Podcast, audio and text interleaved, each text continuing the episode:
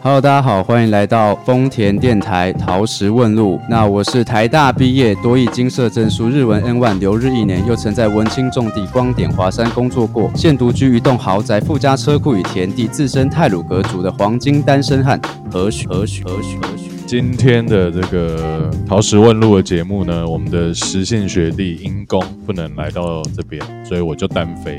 哎，我要怎么？我们要怎么叫你？现在是比较以前以前你们都怎么叫？写字语啊，那就写字语啊。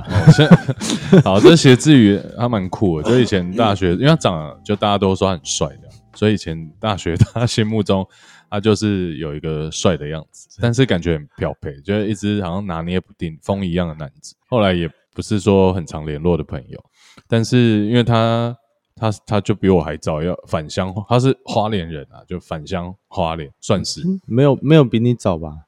差不多时间，你不是来快一年了？我前年底来的，你比我早，啊去年底真的，就是有听那个实践学弟说，哎，你知道写字语返乡了吗？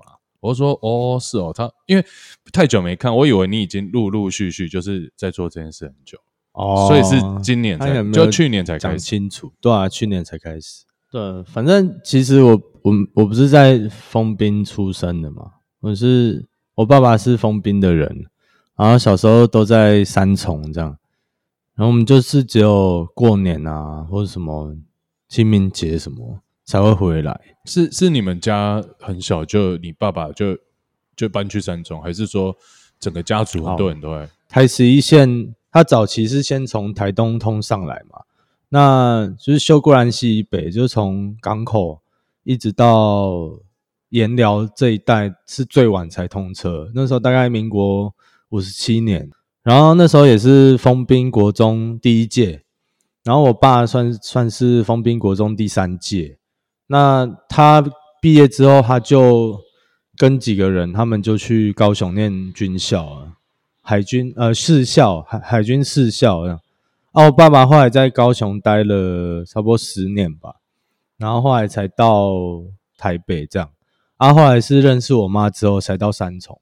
因为我们三重那边是我妈妈那边家里留下来的房子，这样。本来本来我是要，我爸是说要把我放在封滨那个念书啦。你说小时候？对啊。然后后来才来几个月，我妈就受不了，就把我接回去。哦，你说受不了是小朋友在这边觉得没有朋友？嗯，不是啊，他他自己受不了吧？哦哦，他跟你一起来。没有没有，他没有来啊，是只有我，只有你，我在太思念你。对，但我觉得可能也是会有一些族群的那种偏见呐。嗯，我觉得这个是这个是有的啦。什么意思？就是像我妈那边就是蛮标准的所谓台湾人这样。那我的外公他其实就是闽南人嘛，他是一九四七年来台湾。所以他也没有被归类为外省，就也没有被辨识为外省人。而像我外婆，她是彰化那边，他们更早就来，他们好像清朝的时候就来，然后好像是有有一半客家，一半闽南的那个脉络啦。当初我我我自己所知道的是，我我爸妈的这桩婚姻就是两边都蛮反对的，这样都不看好，因为像我妈妈家里的事业是那个佛具。啊！但我爸爸这边其实我们又是长老教会的那个，就是我的曾祖父是牧师啊。哦，对啊，所以其实就是有那个族群的那个差异，又有宗教上的差异。那你在台北念书、念大学的时候，有参加什么？像那时候台大不是有原生？没有，都没有参加。这就是我小时候就是都没有这个比较没有这个认同啊。因为嗯，对我我爸爸那边的话，像我奶奶她是阿美族，啊我爷爷是格马兰族，但是我爷爷他也比较没有那个认同啊，就是他他也不会说自己是格马兰人或什么，但这可能有待商榷啦。但就我我从我家这边听到的说法是这样，那像我大伯也是，他知知道自己，他当然知道自己是格马兰人，尤其他妈妈也是格马兰族，他妈妈不是我的奶奶。但是我我我回想起来，我爸的话，我我爸就没有一个很强烈的那个原住民的认同，他可能就只会说，我觉得以他那种角色，就是跑到台北来，他又没有说像其他原住民，可能是有有有一群人一起来，像比如有木工哥嘛，或是邻班啊那种，他们是会有部落的人会一起啊。像我爸就有点脱离那个脉络，一个人就进到了一个就是宗教不一样、族群背景就是脉络不同的一个家庭里面啊。那我觉得，嗯，我觉得他他应该也是蛮蛮辛苦的啦。我我有原住民身份是在大概小五的时候，因为我们以前就是没有登记啊。啊，我爸爸是有登记阿美族，就跟着阿奶奶一起。啊，后来因为二零零二年就是格马兰族证明之后，我的叔公就是反正我爷爷的弟弟他们家就在住在新社，他们就跟我们说就是一起去登记这样，所以我爸爸跟我跟我妹妹都改就是去登记格马兰族这样。那小时候其实不想要有这样的身份呐，因为。一个是我，我完全就是脱离那个原本的脉络。怎么讲？就是我觉得在在很多方面我都会找不到一个归属的感觉。可能我我我在台北的时候，大家会就是辨认我为原住民这样。可是我回到部落的时候，我又会好像就是他们觉得你你你跟他们有距离，你是台北来的这样。除了这种就是不同在不同的族群里面有一个隔阂之外，在一些行为或习惯或是一些生活的。会遇到实际的事情上面有什么差别吗？以前当然是没有，因为毕竟我是在台北长大。那如果其实也不会说有什么不习惯。那我觉得大概这都是一些言语上的，就是他会想要，我不知道这我嗯，我觉得这很难解释诶。但是当然有的人好像都不在意，但是我后来回想起来，那东西好像长时间累积下来，它就会让你。在在一些状况的认同上，它会产生一个一个距离感啊。嗯，那你后来是怎么样变成就是决定说来到这个几乎小时候没有太常待过的？嗯，大概就是我觉得一个比较明显的问题吧，就是我们我们在面对的就是比如说加分这件事情。你说你说原住民原住民就加分都会加分，对对，加分这件事情就是。嗯，我觉得他他对我来说，他会是一个思考的开始啊。我会觉得说，为什么我要加？为什么我可以加分？那我加完分，我是不是有什么义务要去做？我好像有有有有责任要去，就是我我我的，就关于这文化协同这个东西，好像我觉得这就是一个义务啦。然后那时候就有开始想要回来，那时候大概大学的时候，可是就会觉得。找不到门路，这样，因为我的我们家的人都差不多散掉，就是只有剩阿妈这样。那其实阿妈就一个人在封冰的，几乎都没有封冰封冰的，对封冰，对啊，几乎都是一个人这样。那就会变成说，你回来其实也没有人，也没有人，基本上没有什么人认识你，知道你是谁这样。那大家都觉得知道，哦，你是你讲出爸爸的名字，大家可能才会。知道说哦，你是他的小孩，可是就没有了，因为太长期以来都没有那个连接，对，所以那个东西早就已经就是几乎没有了。你刚刚说你从大学会开始思考这个问题，但从大学到现在也过了应该十年差不多吧，将近。对呀，大学的时候是会比较常回来啊，嗯，然后就然后是比较有意识的再去寻找一些。应该说路径吧，嗯，比如说那比较后来比较幸运是说我在呃退伍之后，在台北遇到一个，我也是格马兰族的，然后但是他他也是住在新社，但比较南边一点，然后那时候在那个就开了一个格马兰语的班，我就去上了，反正就遇到一些机缘之下，我我我打开更多管道，有回来之后就变成一个蛮重要的一个。起点这样，虽然它是发生在距离我真的回来有点远之前，开始有这起心动念，到你去年真的呃搬回来，这中间你有做什么样的调整或是努力吗？我先补充一下前面一个，其实，在在这之前最关键的还是我爸过世的时候啦，已经八年了，嗯，差不多八年了，那时候就会发现这个问题好像没有办法再拖了，拖不下去了。因为之前其实会有些有点不想面对，你想要你想要去接近，可是你会先被怀疑为什么要回来，或是他他可能已经不觉得你你你跟他们是有关联的，这样。对，那那说到说为什么？那那那你爸是很鼓励你回来，还是他没有没有没有？我爸根本就不知道这些事情，嗯，对吧？我觉得他到他是没有能力去处理这一块，因为我觉得连他自己一直到最后都还在为了生存。的问题而挣扎，欲望生存，因为他其实就是有点说，他当初进来那个我妈妈那边的家，然后他其实就会，就是从某一种传统观念来讲，他就是一个没有成就的男人，这样，对吧？然后就变其实我们家有一点是靠我舅舅帮助很多，这样，因为我妈也在家里那边，就是佛具的那边工作，这样，我爸后来也是在那里工作。对啊，而且我当时也感觉不到任何，我好像可以跟我爸爸提起这件事情的时候，就是，当然，当，当然说好像也不是不能提，可是当时就会有个感觉，就是好像你也不会想要去寻求爸爸的援助，这样。他过世的时候，我才就是意识到说，这个人过世之后，这些连结就没了。就是我如果没有建立起跟他原本有连接的东西，那。在他过世之后，这些东西如果还没有继续被整理的话，它就会真的就没了。那第第二个是说算了的话，是其实我有很很很多次想说算了，然后想说等等奶奶过世之后，我们就跟封兵一点关系也没有。那我以后也不需要再去，我就抛弃这个身份，好像也不是不行。后来觉得自己。没没办法接受这个结果，然后再也是说，好像有有一个有一个东西一直在召唤你嘛，就是你越不了解的东西，就是反正这个又熟悉又陌生的这个东西，就变成一个引力，它就是会一直吸引我想要来这样。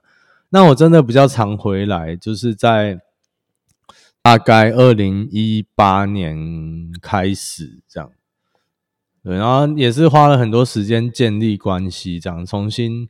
重新就是对，就是重重新把连接建立起来。那你说工作，工作真的不好找，因为我其实，在二零一九的时候，我就很想要再找华联工作。我想说，我想要先找个工作先回来，然后想要完成我想要完成的事情之类。我想要去知道我想要知道的事情，可是我觉得那个很不容易啦。我觉得你要下那个决定，真的真的很难，因为思考到很多事情，然后也包含在那个时候。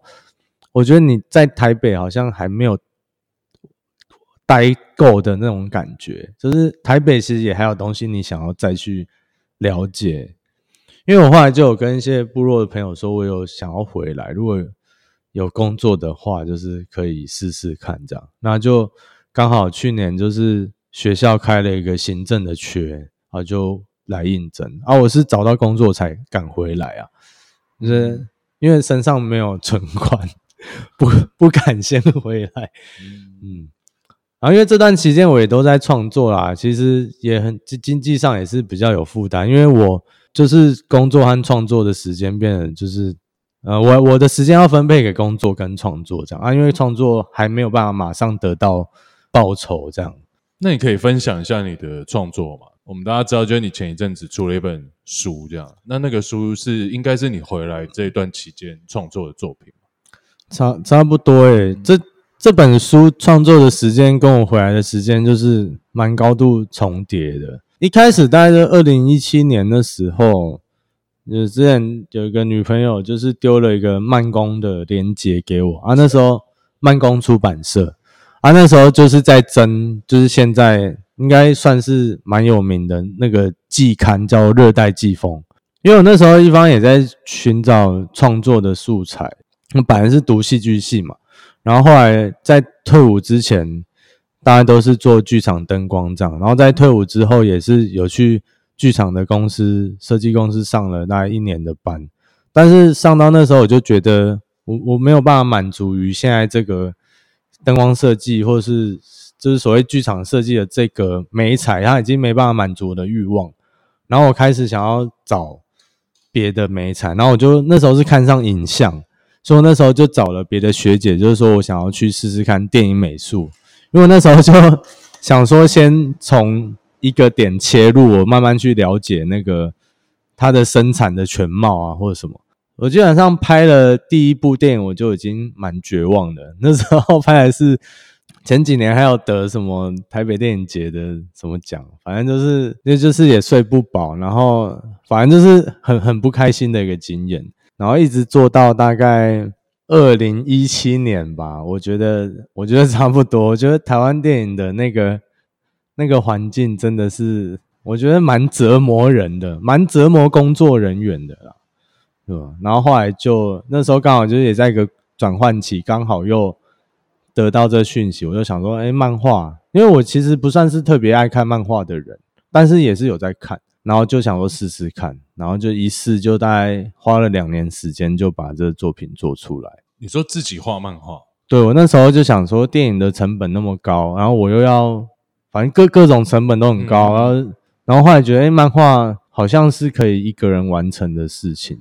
那这本作品，这本漫画就是死者孩子的故事是怎么来的？那那些想法大概主要成型都是在当兵的时候，但是那时候都是用想说，我想要。拍一个片，拍片就是用影像的方式去想象，就是我理解的方式。因为那时候还其实还还没有拍过片，我对拍片的流程还有一个梦想的，都是一个浪漫的想象。这样，我说哇，找哪一个摄影机应该就 OK 了。对对，然后就一直去想很多画面这样，然后反正那时候就大概累积了一些东西啊。我是二零一二年底入伍啦，二零一三年底退伍，然后那时候就就被派到美仑山呐，就是花莲当兵的时候，对啊。然后就是当兵的时候，就突然又感觉到这个、这个、这个所谓故乡的问题，它又浮现了这样。然后他当初也是有遇到那个台湾海鼻子，就是那时候也是因缘巧合之下就认识了樱井大造。所以樱井大造老师对你，或者是这个海鼻子剧团的经验，对你创作是有呃是最大的那个影响。那时候就是他们反正。台湾海鼻子在在发展的过程，它会有一个自主排练的阶段，就是自己去丢一些想法呈现，不管是什么形式都可以啊。然后那时候我就第一次做，我就不知道做什么，我就做了一个，反正就类似什么阿公爷爷捕鱼的故事，就是我以前听来的这样。然后后来大赵他推荐我去看那个陈映真的故乡，所以他推荐你去看。对对对，然后我就去看，然后看完之后。我觉得这我就不要再多多介绍，反正有兴趣的就自己去看。反正我就觉得很像看到我爸的影子。然后，就是所谓，就是我觉得那一辈的，就是所谓离开家乡到第一代到都市，第一代经历都市化的那个，就是乡下人的那个生命经验，好像就是都在那个浓缩在那个里面。故乡、父亲跟恐惧，这是我。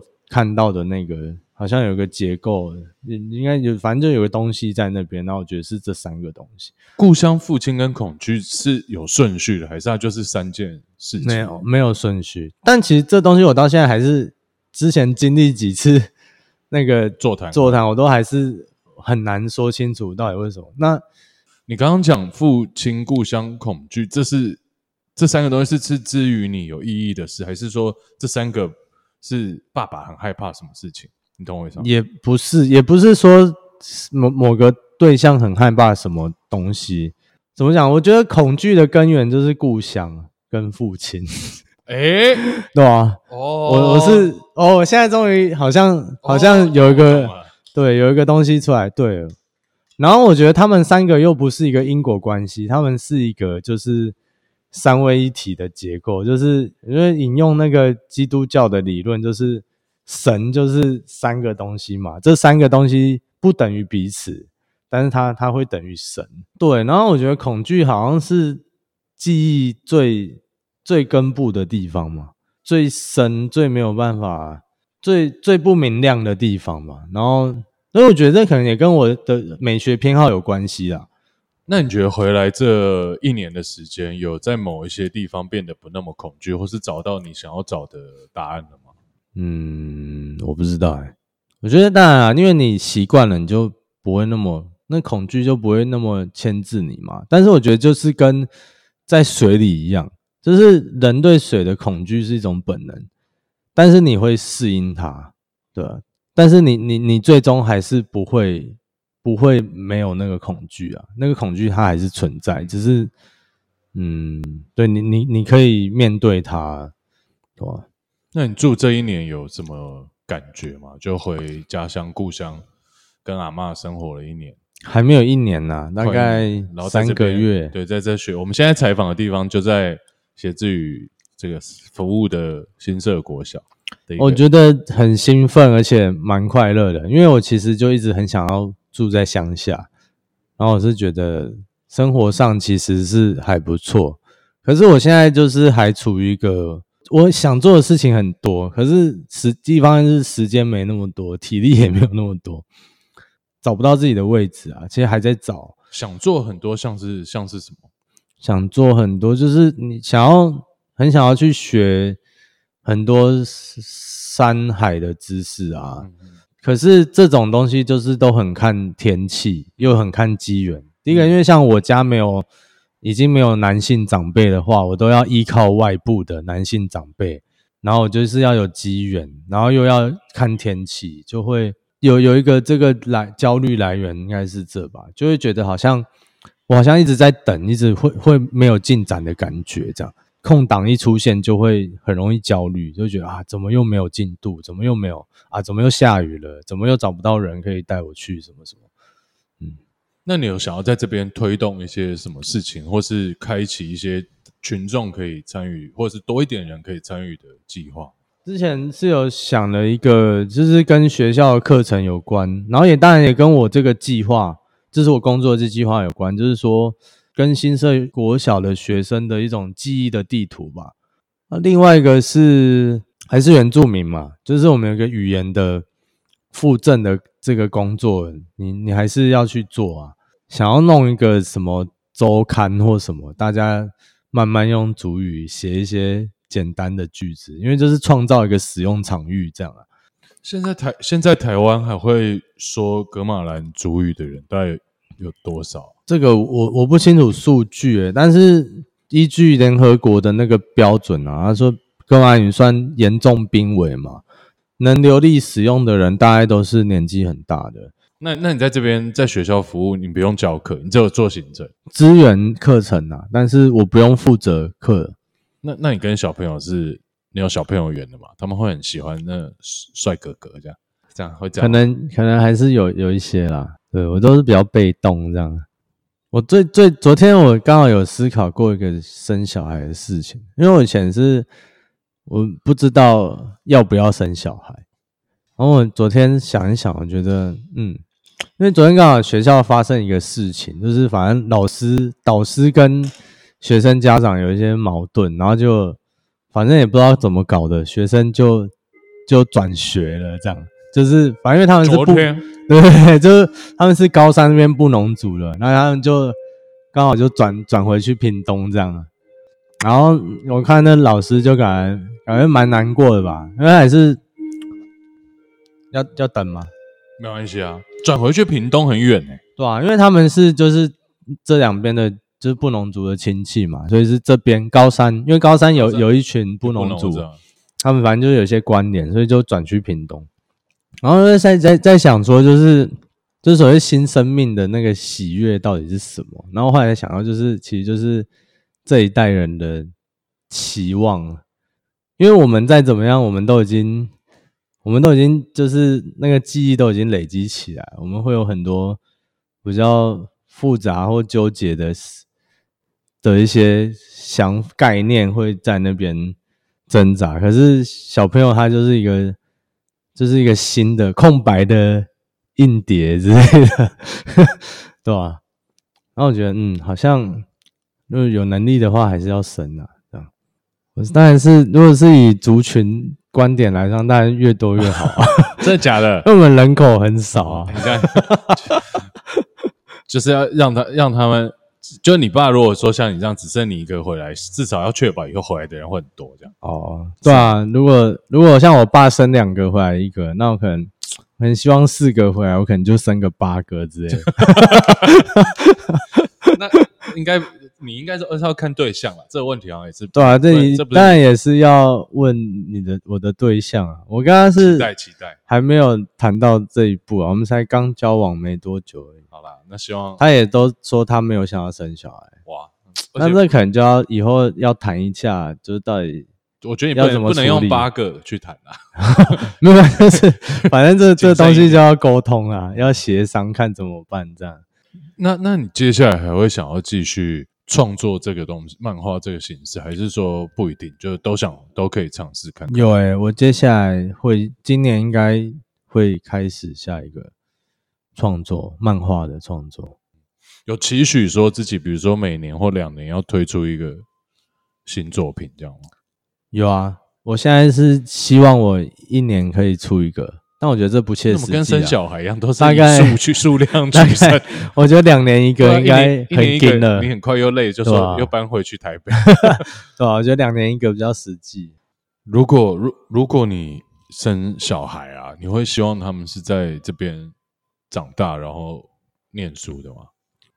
嗯，我觉得，我觉得，嗯，我觉得还是会看他们的，如果他们有想要决定的话，对吧、嗯，我觉得在哪里倒也不是太执着啦，主要还是说你可能要建立起那个脉络，让他有办法，至少他现在如果不想要面对这东西，但是他之后哪一天他想要找的时候，希望那个路路径还在，他可以，他还是可以回来再重新开这个路。因为你如果强迫他要学什么，要留在他这，他一定就是会想要离开这里。你知道你自己是谁吗？勇敢的面对自己了吗？也想要一个答案吗？会不会没有人能回答？这个世界是你所想象的吗？所有的改变你都能承受了吗？你会不会常常觉得害怕？你会不会常常想不出办法？为何总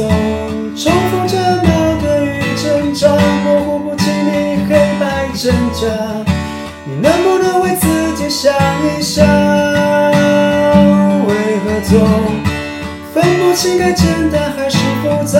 它会在心里不停的欺骗我。能不能为自己想一想？